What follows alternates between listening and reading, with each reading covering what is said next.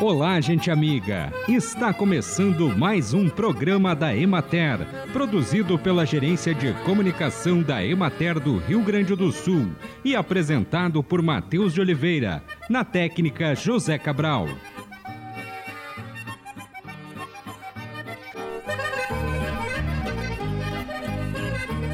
Picada do escorpião costuma ser acompanhada de muita dor e podem ocorrer náuseas, vômitos e tremores algumas horas depois do acidente. Se não tratado, o veneno pode provocar um colapso cardiocirculatório e edema agudo de pulmão, o que leva a óbito.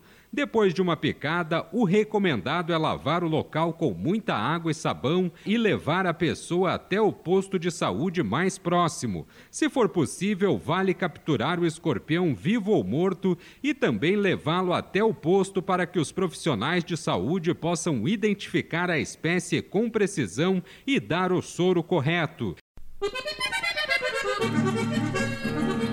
Em vinhedos com mais de um ano, é importante manter o solo coberto por uma vegetação espontânea ou semeada, como sistema de proteção contra a erosão e melhoria de algumas propriedades física e químicas do solo. O efeito se dá de médio a longo prazo, mas é eficiente no desenvolvimento das plantas, para alcançar os benefícios da cobertura verde, sugere-se que o produtor, no final do ciclo vegetativo, faça análise do solo para acompanhar a evolução da fertilidade e realizar as correções necessárias. Nesta fase, o produtor deve deixar vir a vegetação espontânea ou semear algumas espécies para a cobertura do solo do vinhedo.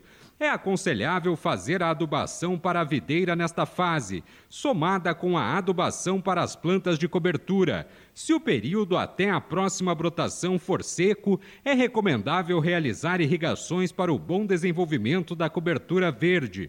Antes da poda, o produtor deve fazer uma roçada ou dessecamento da cobertura verde do solo.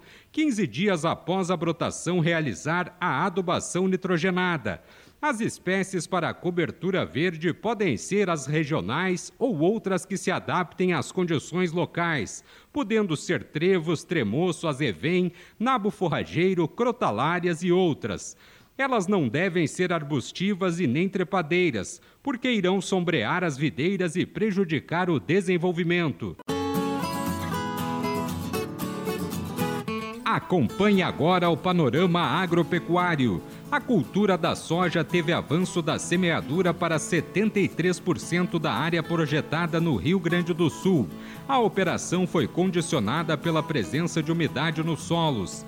Nas regiões onde o volume de chuvas foi superior a 10 milímetros, foi possível realizar a semeadura com umidade adequada.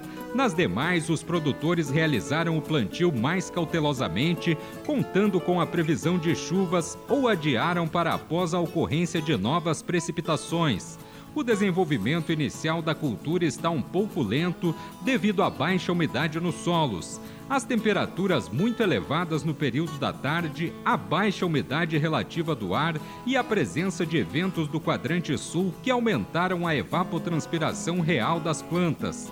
As lavouras semeadas até o dia 15 de novembro estão em estágio de desenvolvimento com emissão dos trifólios.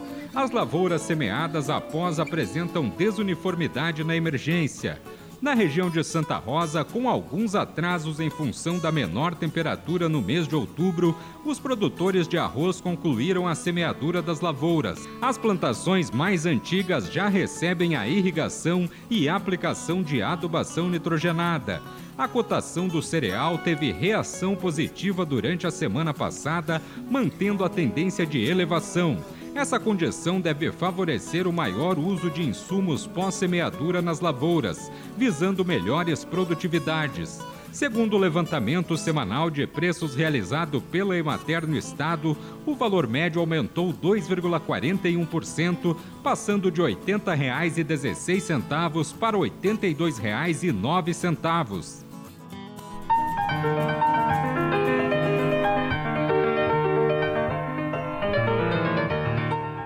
Realizado de 22 a 24 de novembro no município de Machadinho o primeiro Congresso Brasileiro de Frutos, Sementes e Mudas de Erva Mate.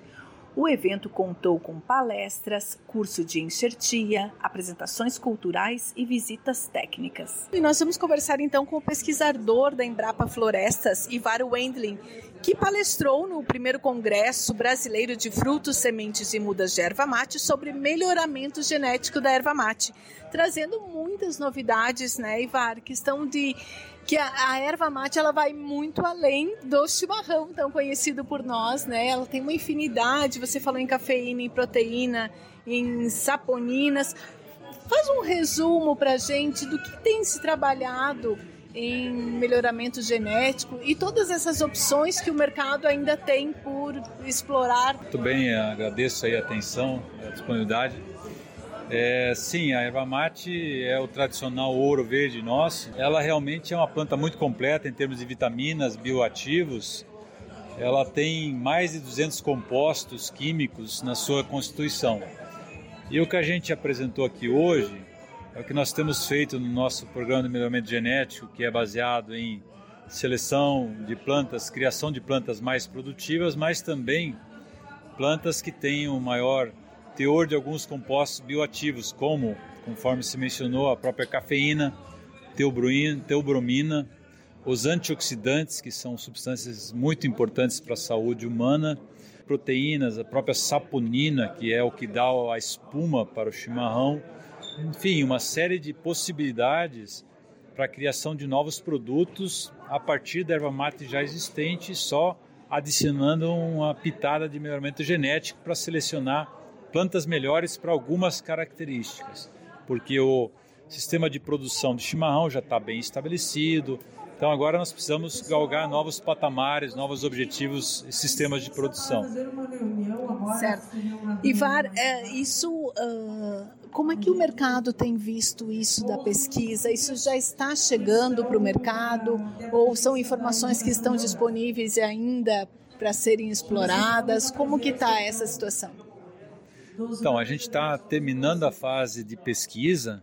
Esses materiais genéticos com altos teores, por exemplo, de cafeína, descafeinados, altos teores de antioxidantes, eles estão em campo para nós terminar essas avaliações. Queremos que mais uns dois, três anos aí a gente vai ter esse material disponível daí para os produtores poderem fazer primeiro para os viveristas, obviamente, né, para começar a multiplicação dessas mudas e aí os produtores fazer os plantios em associação com empresas que vão comprar essa matéria-prima diferenciada. Esperamos que o preço seja mais atrativo, essa é a ideia, e as empresas desenvolvam produtos diferenciados ou mesmo chimarrão descafeinado, um chimarrão um produto tradicional, mais descafeinado para pessoas que têm problema com a cafeína, né? questões de insônia, questão de gastrite, enxaqueca, por exemplo e, e aí avançar o setor criando essa, essa nova perspectiva de geração de, de emprego e renda. É como você disse, não é substituição de sistema, né? mas novas opções, é isso? Exatamente. A erva mate, o sistema que ela tem hoje, é um sistema tradicional, culturalmente é, implantado, já vem sendo trabalhado há, há vários séculos, podemos dizer assim, né? que começou desde a questão dos jesuítas, é, pelos indígenas, desculpa. E esse sistema tem que ser mantido, porque é um sistema tradicional, que o homem do campo já conhece, os viveristas conhecem.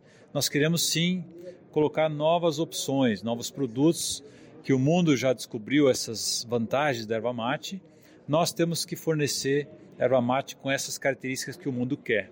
Né? O Brasil quer também, porque a concentração de consumo é na região sul. Né? Nós temos todo o resto do país é, para consumir erva mate de maior potencial. Obviamente, nós temos regiões, Mato Grosso do Sul, que também consome erva mate, Rio de Janeiro, muito chamate, mas o potencial que nós temos é gigante dentro do Brasil, imagina fora também.